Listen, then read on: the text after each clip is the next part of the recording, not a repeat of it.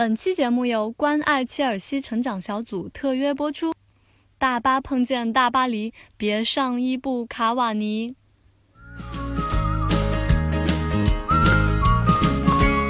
又到了闲言碎语拷问的时间，看看有什么好玩的话题。有两份工作邀约摆在面前，一份阿森纳的，一份足协的。严强会选择哪一份？我现在在四克体育供职，这两份我都不会选择。关于范加尔对待巴尔德斯的这种做法，你认为范加尔的表现是不是过火了？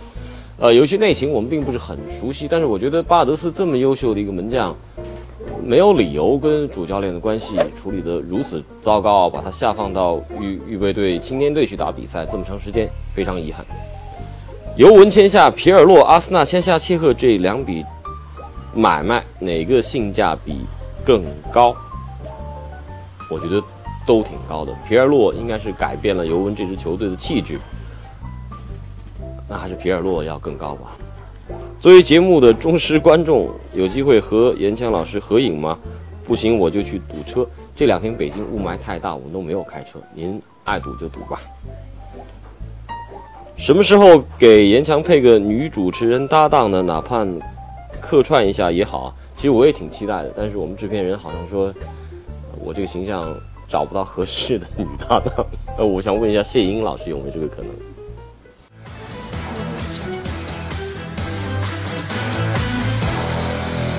欢迎来到久违的红黑榜，本周最红人物保利尼奥，在恒大与墨西哥美洲的比赛中，暴力鸟不但策划了恒大第一个进球，更是在补时阶段完成了读秒绝杀，帮助球队逆转晋级四强，被誉为恒大第一大腿。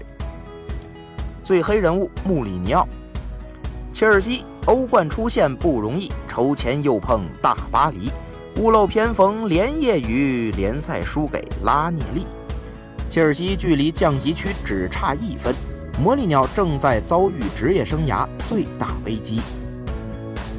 最佳瞬间，在利物浦与西布朗的比赛最后阶段，克洛普在场边与球迷激情互动。扎叔犹如大指挥家，让安菲尔德的歌声震撼全场。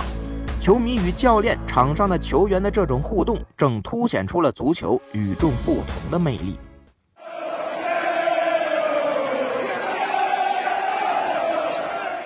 最佳吐槽：欧冠抽签后，有网友表示，阿森纳不想碰巴萨，恒大却渴望与巴萨一战，所以恒大已是欧冠八强水平，不服就是不客观。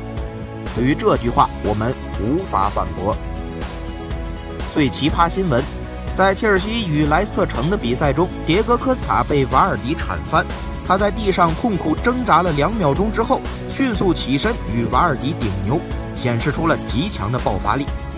另外，他还在球队失球时做出了睡觉的姿势，讽刺队友睡着了，这也引发了卡拉格等人的批评。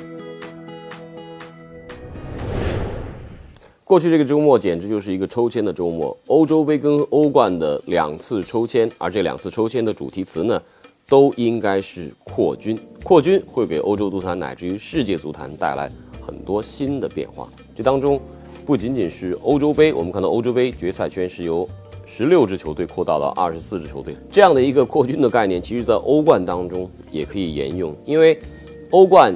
这一年的十六强淘汰赛组成的球队，它分别来自于十个不同的国家和地区联赛，啊，这也是一个新的一个历史高度。所以从这个意义上来讲，嗯，扩军成为了这两个抽签的一个主题词。扩军之后会不会导致于它的质量下降？那接下来节目当中，我会跟我的老朋友骆明老师一块来进行仔细的甄别。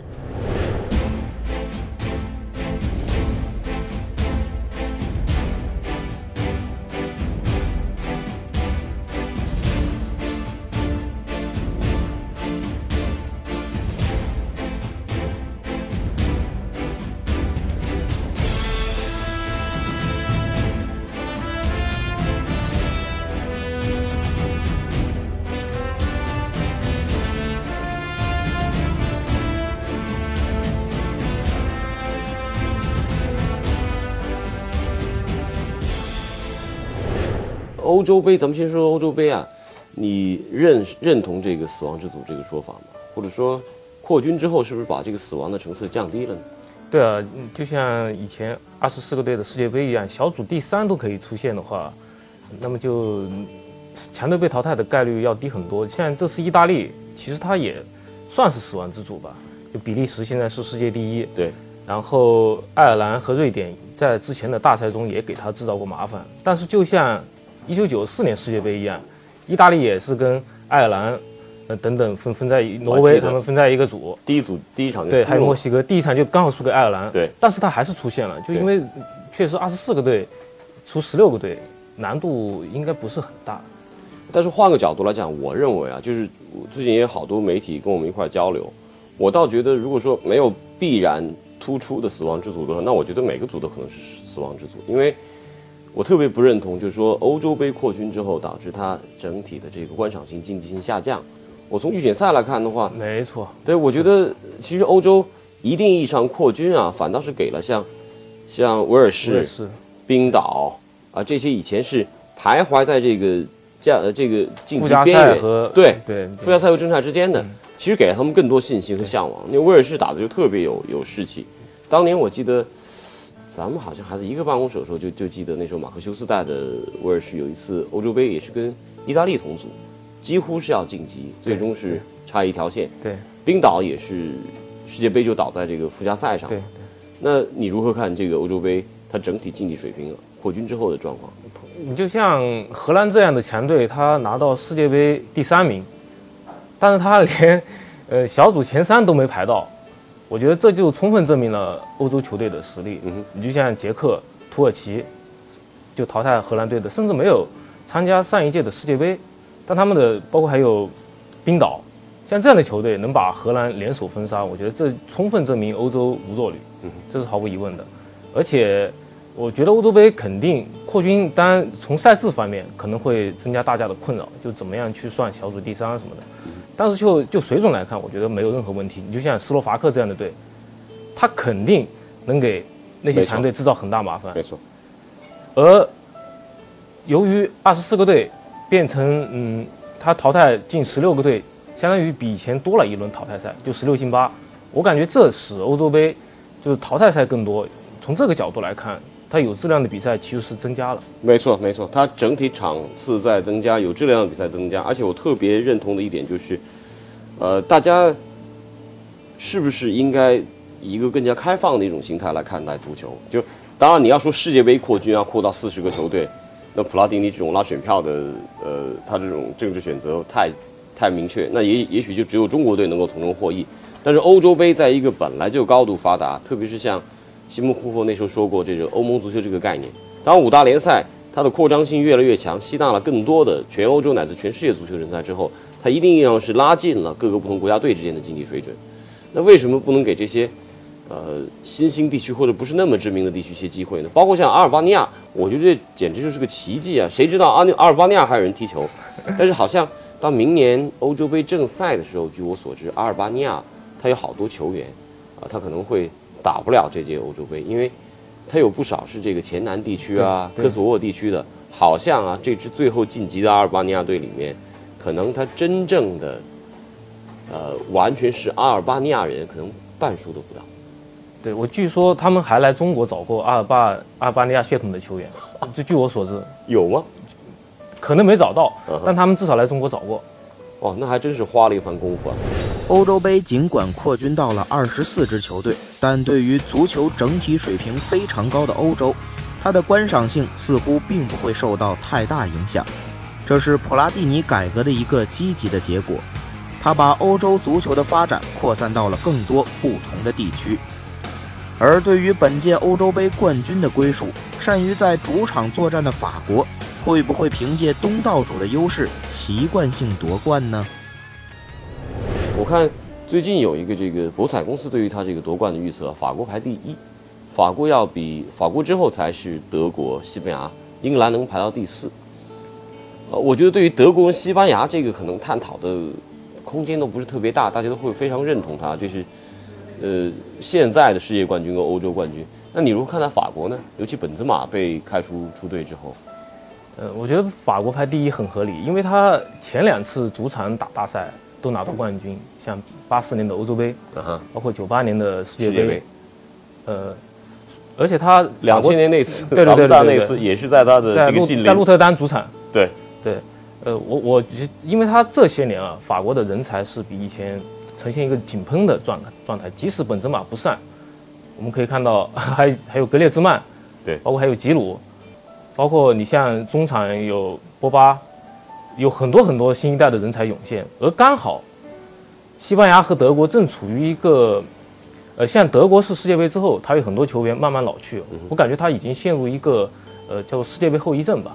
你像包括他在预选赛表现也不是特别好，对，嗯，而西班牙呢，西班牙其实已经度过了那个呃新老接班的那个阶段，他还是有很多很多人才，尤其是中产，对，可以说他的人才，他的优秀中场，其他欧洲国家加起来可能还不如他多，没错，但是博斯克并没有找到一个新的办法，怎么样能从西班牙能走出他原来的纯出为控球你没法对你没法让一个球队全都由十号组成。对对对我觉得西班牙真的可以组成一个十号之队。没没错没错，博斯克好像还并没有找到一个合理的办法。哎博斯克也是一个比较，我觉得他是他足球观念非常先进，但是他具体执行的时候，我觉得他是非常非常谨慎，甚至略有点守旧的啊。就在一个成绩高峰期，我觉得这样的态度是可以理解。但是现在感觉就西班牙，他一头一尾，他中间巨大无比，一头一尾反倒不是那么强。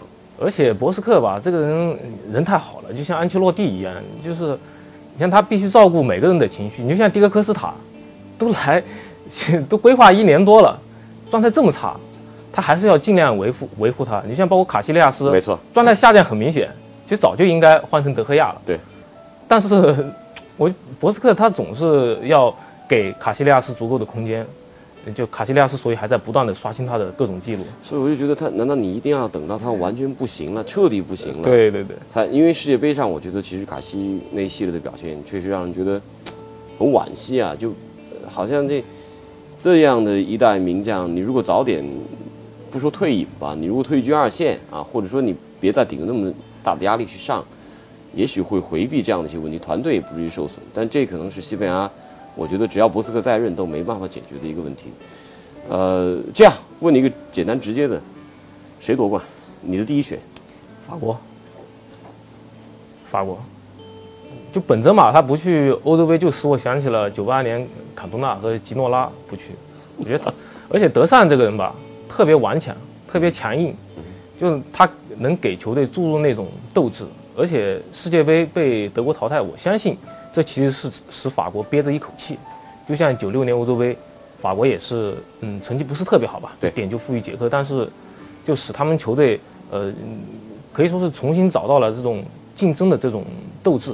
我我相信法国队主场作战还是有。呃，队内的矛盾现在也逐渐解决了。我对法国队唯一的一个担心就是他以前队内总是有些矛盾，现在几个刺头刺头啊，纳斯里被拿掉了，对，本泽马被拿掉了，好像其他很很搞事儿的人也暂时没看见啊，没有什么其他的搞事儿的人。而且德善这个人特别铁腕，可以说是欧洲最铁腕的教练之一吧。而且你就像纳斯里，而且他他们两个人其实就就是呃还是同一个经纪人吧。对。但是他清洗纳斯里是毫不留情，所以我感觉德德善他是不会让这些什么负面因素在队内存在的。嗯，自己本来就是看饮水机的，所以他也根本不在乎呃其他大牌大牌啊。骆明老师非常看好法国在本土夺冠。不过，跳出比赛本身，在北京时间的十一月十四号凌晨，法兰西大球场附近和巴黎市中心一餐馆等多处发生了枪击和爆炸事件。法国本土的安全问题成为全球关注的焦点，这对于明年的欧洲杯会不会造成影响呢？呃，说完了这个对于冠军的探讨，呃，明年夏天你会去巴黎吗？我我其实一直有这么一个考虑，这个考虑不是说呃我们对于呃对于这个欧洲杯的向往与否，其实更是因为这样的一种一种事件。对，因为经历了这么多恐怖袭击，大家对于巴黎、对于法国总会有些忧虑，特别是中国的球迷，谁不想去现场去看看欧洲杯？尤其是在这样一个适合旅行的国家。但是现在的安全问题已经让人非常恐怖。我觉得嗯没必要为这个担心。首先一点，欧洲杯期间肯定是有大量的呃这种军人，他参与到安安保中间，肯定比平时更安全。另外一点，这一次恐怖事件恰好证明球场是安全的。就我和呃我们驻法国记者赵薇，他刚好也在法国队德国比赛的现场。我当时还跟他通了那个微信，他带着他儿子一块去看的。对对对，他说这一次事件恰好证明球场是安全的，因为那些恐怖分子他想进入球场搞事情，但是他们进不了球场，所以只能在球场外面引爆自己，而且造成的伤亡也很小，远远不如在什么歌剧院啊，对，在什么嗯餐餐厅啊，就其实没有造成特别大的伤亡。就恰恰证明球场的安保，在这些重中之重的地方。哦，但是你没有打消我的疑问啊，就是说你去看球的时候可能是安全的，但你去看球的过程，因为你很多时间你是在旅行，你可能也会去歌剧院，你也也许会会去这个百货商店。所所以这就是希望法国的安保力度肯定比平时要大很多。我也相信，就这次事件之后，你就像伦敦奥运会，它之前也有一些各种各样的恐怖事件，但真正到奥运会的时候，当国家政府真正把这个安全视为重中之重的时候，我相信这个时候最危险的时候最安全，因为预防谁 手里掌握着最致命的这样的对，呃这样的一个国家机器啊，这样国家的一套系统，确实有这么一个说法，就是说什么时候坐飞机最安全？这话说出来有点有点让人觉得难受了，但是也许是反映的是一个事实，就是说在空难发生之后的第二天，没错，坐飞机是最安全的。是的，是的。周一的欧冠淘汰赛抽签同样备受国内媒体和球迷的关注，阿森纳再次对上了巴萨，估计温格是特别不愿意再碰巴萨了。不过恒大却是特别渴望碰巴萨，他们也在世俱杯四分之一决赛中战胜了墨西哥美洲，成功赢得了对阵巴萨的机会。说完这一组的抽签，我们得看看真正的死亡对决了。这个哎，先说说啊，这个欧冠的抽签，你对这个结果会觉得诧异吗？嗯，不诧异。就每年淘汰赛抽签，他都是肯定安排强强对决，这没有任何悬念。阿森纳再打巴萨，你还不诧异吗？你不觉得对无趣吗？哎，确实是，确实是，我们可以想象，我们可以想象这些呃情节啊，就肯定是有强强，但他为什么不能换一下呢？对对对，为什么一定要让阿森纳打巴萨呢？是吧？巴萨最近联赛是两连平，然后飞到日本，马上就会有这一场宇宙对决。巴萨对于广州恒大的比赛，咱们不能回避这样的一场比赛。你肯定看了对美洲队那场比赛，那场比赛斯科拉里的执教是不是让你现场的判断让你印象深刻？呃，这场比赛确实是从七十五分钟前后，就像两场比赛一样。我觉得没错，这个超出了，就你在你的印象中很难。找到在类似的比赛了，确实是反差特别特别明显。你只能是归功于斯科拉里的神奇的用人。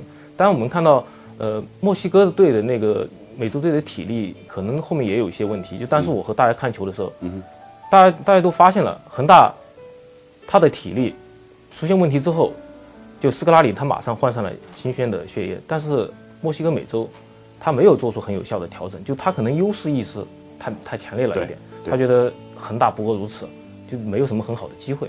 就我们墨西哥美洲拿下应该没有任何悬念。我感觉他们，嗯，就自视过高了吧，还是没有第一反就恒大换上来这些新鲜血液。嗯哼，那其实对于巴萨这样的对手，其实我觉得中国球迷现在社交媒体上出现的一个迹象，让我非常诧异的就是，就各种口号喊的山响啊，就是。呃，甚至说啊，既然是竞技比赛，为什么不全力争胜？因为我我此前发过一条微博，我觉得这这样的比赛，你全力去争胜或者争不争胜，其实不是那么重要。我是希望能够看到恒大的球员，特别是中国本土的球员，能够在这场比赛中尽情的去展现展现一下自己，让对方能够使出他十乘十的这个功力出来。呃，具体落实到这个争胜这个环节上来说，有那么重要吗？我觉得对于巴萨这样对手。对啊，你就像上一次世界杯打拜仁，嗯，虽然说最后输了，但确实是在很长一段时间里面，你让拜仁就没有太多办法。没错，这就已经足够了，这其实已经是胜利了。就像包括后来打打小小跟小罗他们对阵的时候，踢得也很好。嗯，我觉得嗯，就理论上当然是要争胜了，但是我觉得胜负心看淡一点，可能反而会帮助你取得更好的成绩。对，而且我觉得就打美洲队这场让我特别欣喜的是。最终给比赛带来变化。当然有保利尼奥啊，这样从头到尾都是保持一个极佳竞技状态的一个球员。但是换上去的这几个球员，于汉超，特别是郜林，郜林那几下让人感觉这么好的球商和在前场做球的意识，作为一个中锋，国家队有这么纯熟的套路，他为什么不用？我觉得真是非常大的一个可惜。嗯我觉得佩兰是不是也跟其他法国教练一样？我就想起了多梅内克，就像包括他算过星座是吧？对对对，他算星座，我不知道郜林是哪个星座星星座跟我不合，我就不用。我怀疑我佩兰是不是也像法国教练一样？我他们就特别的那种，可以你可以说是傲慢。傲慢而顽固。呃，对对对，你就像包括雅凯，其实也一样。当然，我们从成绩来看，雅凯是成功了，但他的各种各种做法，跟佩兰你其实也没还可以再有区别。列举一个，你还可以再列举一个 你说的是谁？温格。呃，温格，对对对，他们总是相信自己是正确的，对吧？从不会做出呃像你一样的要依你的要求做出改变，他们绝对会死守自己的道路。这是法国人的一个民族性格。对，最后我跟你必须得在这留下一点证据啊，咱们就把这个抽签一组一组做一个八强的一个结果的一个判断，这就没办法，必须要做一个决断。我们可以一样，也可以不一样。先说这个根特跟沃夫斯堡，蓝堡吧，狼堡，OK，我我也是狼堡。二马呢，罗马跟皇马，皇马，皇马，OK。第三个是巴黎圣日耳曼跟切尔西，嗯，呃，我看现在我会看巴黎，但是明年有可能，如果切尔西他及时做出了调整，不管是穆里尼奥自己的调整，还是他被调整，如果他嗯能及时改变这种状态的话，我相对看好切尔西一点点。我我这么说啊，要加个前提，如果到了明年二月份这场比赛开打的时候，这一轮，穆里尼奥还没有离职的话，你看好巴黎？我看好切尔西。哦，嗯，对，如果穆里尼奥已经离职了，那我肯定看好巴黎。好好好，OK，呃，这个就别说了，这这一组阿森纳跟巴萨咱们不提，尤文图斯对拜仁，尤文图斯对拜仁，拜仁吧，拜仁 OK，我也拜仁，咱们能不能不一样啊？埃因霍温对马竞，这这也没有太多悬念。对马竞 OK，超，呃，本菲卡对泽尼特，啊，这还有点悬念是吧？对，泽尼特吧，但你不会担心这个这么长的冬休之后，尤其他阵容可能在冬窗也会发生一些变化。俄超以前好的球队都是因为这个原因，它的不稳定性应该是更多的。我是投他是因为博阿斯，因为博阿斯赛季末要走了，所以我相信，而且他比较熟悉葡萄牙球队，我相信他有一些办法。你太高看博阿斯，那好，我就选本菲卡。好，然后基辅迪纳摩对曼城，这个应该没有太多悬念。曼城，不管怎样都得选曼城。我希望曼城在欧冠走得越远越好。二零一六年的一月十一号，二零一五年的金球奖就将揭晓。全世界的球迷似乎都认为梅西的当选几无悬念。作为金球奖中国唯一媒体评委，骆明都把他的选票投给了谁呢？哎，最终再补充一个问题啊，你金球奖你投完票了吗？投完了。能透露一下你的选择吗？一二三。我估计大家跟大家想我我。我我我我猜一下啊，一肯定是梅西，嗯，是吧？嗯。二苏亚雷斯，还是内马尔？其中之一其中之一，反正这里面没有 C 罗吧？没有。你的一二三就是 MSN，哦当然不记得是这个顺序啊。第二名，第二名是你刚才说的两个其一。哦，第三个还在 MSN 之外的，对对对。哪个联赛的呢？当然是，嗯，我觉得大大家应该很容易猜到。其实我们这个并不是我个人投票，是我们内部投票的一个结果编辑部。，编辑部。对对对，所以大家其实自己也可以找一些人模拟一下，结果应该是差不多的。OK OK，什么时候揭晓来着？一月十一号，一月十一号。好的，我们把这段视频必须得要留下来，到时候看看，大家也做一个对比的一个模拟，看跟啊最终得出的奖项差别又怎样。我相信骆老师做出的评判应该是一个非常专业的，因为我们以前老说一句话，我们就中国球迷。这个比意甲球迷更懂英超啊，比英超球迷更懂意甲。其实我们这种 aspect，我们这个看球的这个宽度，比好多欧洲球迷对都要，比南美球迷都要更开阔。但是，呃，而那些真正去投票的很多人，他未必是以一个开阔的一个球迷的视角来做一个相对准确的一些评判。所以金球奖，嗯，大家就当当做是个乐子吧，这一些。好，谢谢。谢谢。我们探讨的话题范围会非常的广泛，当然了，我们希望能够在社交媒体上，在节目之外和大家保持更频密的互动。这也是我我们会通过超级言论，通过四克足球以及严强我个人的这个微博的账号，在每周一下午跟大家保持一个小时的互动沟通。另外，在微信平台上，我的个人助理小严这个账号也会接收大家的提问，并且提供一些互动机会。